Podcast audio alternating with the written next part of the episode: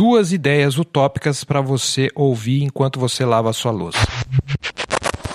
Uma das coisas que a eleição traumática de 2022 deixou claro é que as grandes empresas de tecnologia estão faturando altíssimo com a nossa miséria.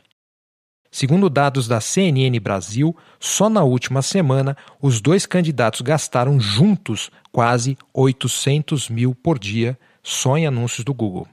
800 mil por dia. E esses são só os anúncios pagos.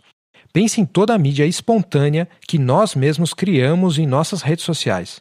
Posts no Instagram, bate-boca em grupos do WhatsApp, discussões no Twitter e etc. Tudo isso gerando ainda mais receita para essas empresas. Ainda assim, não parece que o Google e a Meta estejam agindo rapidamente no combate às fake news e às manipulações dos algoritmos.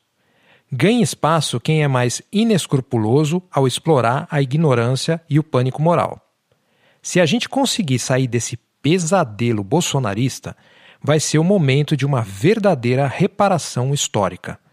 A gente vai precisar parar essa sangria da Big Tech. Não vai mais poder deixar o caos cognitivo se espalhar ainda mais. A gente vai ter que repensar seriamente como a gente usa as ferramentas de comunicação. A não ser que a gente queira que política se transforme nisso mesmo mentiras e manipulações morais espalhadas num ritmo frenético e algorítmico. Daqui do meu achismo, acredito que a gente vai precisar de duas coisas. Um, investir em educação midiática. A gente vai precisar, pelo menos, ajudar as pessoas a detectar manipulação. E aí vão surgir cursos para entender fake news, distribuição algorítmica, técnicas de produção de mídia, como cortes, montagens e entre muitas outras coisas. Hoje em dia, até parece meio idiota propor alguma coisa assim. Mas educação midiática deveria estar em todas as escolas, assim como retórica um dia foi uma disciplina importante para os gregos. E, segundo, vamos ter que desvalorizar a internet. Como é que é? Desvalorizar a internet, tirar o hype dela. Não, não é cool estar online. Não é cool ser influenciador. Ter zilhões de seguidores não serve para aumentar a sua autoestima. E é meio triste viver buscando atenção online. Aliás, precisamos mostrar que viver muito tempo na internet é um desperdício de vida. As empresas passaram décadas nos convencendo de que é melhor, mais fácil e mais divertido viver com os olhos grudados em telas. Está na hora de reverter isso.